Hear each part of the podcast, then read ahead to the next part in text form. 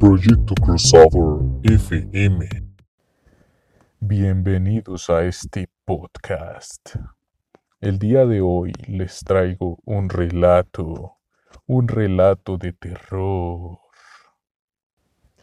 Pon mucha atención y sin importar lo que pase, no apagues la luz. El relato a continuación se llama El visitante nocturno. Leonor se mudaba de nuevo. A su madre le encantaba la restauración, así que su predilección por las casas antiguas empujaba a la familia a llevar una vida más bien nómada. Era la primera noche que dormían allí y como siempre, su madre le había dejado una pequeña bombilla encendida para espantar todos sus miedos. Cada vez que se cambiaban de casa, le costaba conciliar el sueño. La primera noche apenas durmió. El crujir de las ventanas y del parqué la despertaba continuamente. Pasaron tres días más hasta que empezó a acostumbrarse a los ruidos y descansó del tirón. Una semana después, en una noche fría, un fuerte estruendo la sobresaltó. Había tormenta y la ventana se había abierto de par en par por el fuerte vendaval. Presionó el interruptor de la luz, pero no se encendió. El ruido volvió a sonar, esta vez desde el otro extremo de la habitación. Se levantó corriendo y, con la palma de la mano extendida sobre la pared, empezó a caminar en busca de su madre. Estaba completamente a oscuras. A los dos pasos, su mano chocó contra algo. Lo palpó y se estremeció al momento. Era un mechón de pelo. Atemorizada, un relámpago iluminó la estancia y vio a un niño de su misma estatura frente a ella. Arrancó a correr por el pasillo, gritando hasta que se topó con su madre.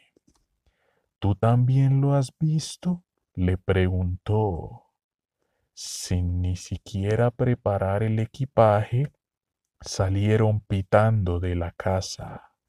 Volvieron al amanecer, tiritando y con las ropas mojadas. Se encontraron todo tal y como lo habían dejado, menos el espejo de la habitación de la niña. Un mechón de pelo colgaba de una de las esquinas y la palabra fuera estaba grabada en el vidrio. La familia se mudó de manera definitiva para dejar atrás aquella pesadilla. Leonor había empezado a ir a un nuevo colegio y tenía nuevos amigos. Un día, la profesora de castellano les repartió unos periódicos antiguos para una actividad. La niña ahogó un grito cuando, en una de las portadas, vio al mismo niño una vez más, bajo un titular, aparece muerto un menor en extrañas circunstancias. Desgarradora historia. El segundo relato del día de hoy se titula La isla de las muñecas. Parece un escenario sacado de una película, pero es real. Existe una isla, ubicada en el centro sur de Ciudad de México, en la que reinan miles de muñecas antiguas, abandonadas a modo de ofrenda. Algunas de sus cabezas se exhiben clavadas en estacas, mientras que otras permanecen colgadas de los árboles.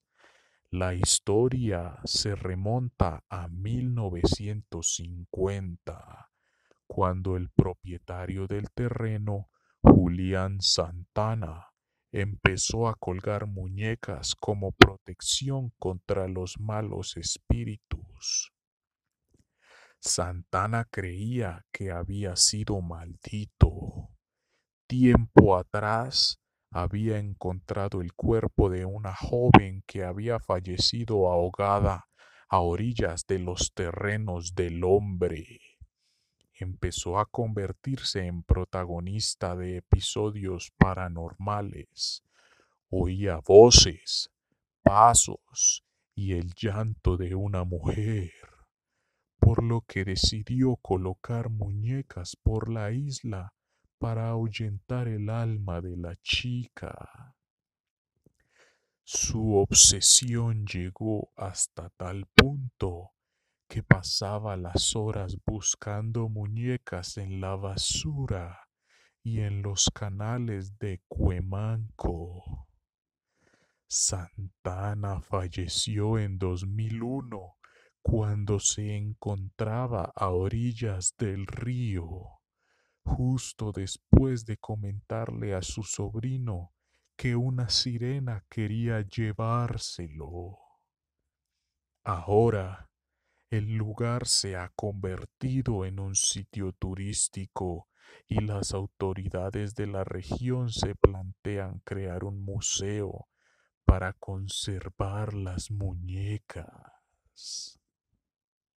Nuestro último relato es quizá el más conocido hasta ahora. Se titula La chica de la curva. Existen diferentes versiones, pero todas ellas tienen un denominador común. Una joven enfundada en un vestido blanco. Cuenta la leyenda que un padre de familia volvía del trabajo a casa por la carretera de las costas del Garraf. Era una noche lluviosa.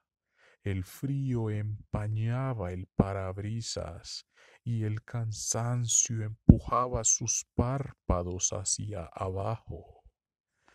A medida que avanzaba por la carretera, las gotas golpeaban con más violencia los cristales de su coche, que perdía estabilidad en el serpenteante trazado del asfalto.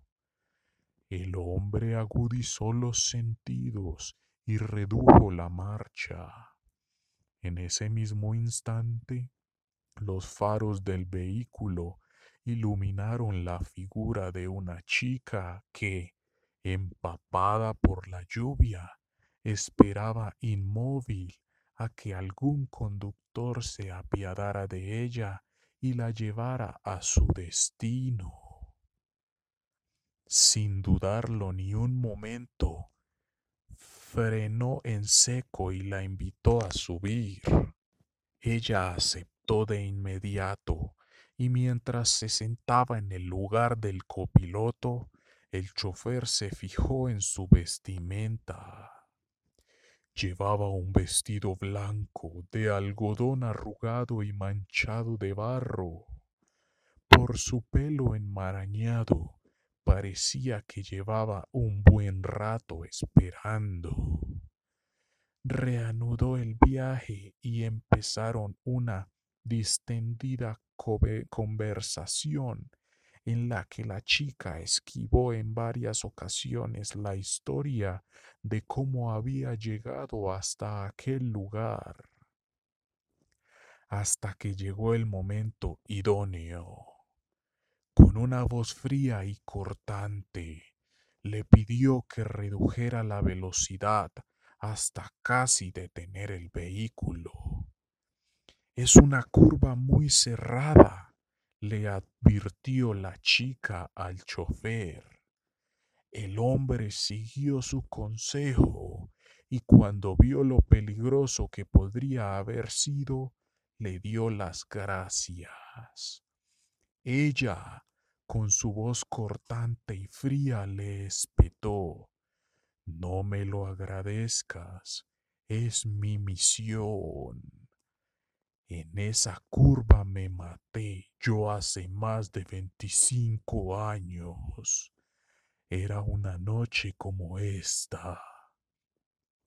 Un escalofrío recorrió la espalda del hombre y erizó su piel. Cuando giró la vista hacia el copiloto, la joven ya no estaba. El asiento, sin embargo, seguía húmedo. Y con este escalofriante y último relato del día de hoy, me despido de ustedes. Recuerden seguirnos en nuestras redes sociales, Instagram, Proyecto Crossover FM, Twitter, FM Crossover y en YouTube, Proyecto Crossover FM. Pueden dejar sus opiniones y requerimientos con el hashtag Proyecto Crossover FM, temas de su interés, relatos que quieran escuchar. Yo estaré muy pendiente. Gracias por escucharme. Hasta la próxima.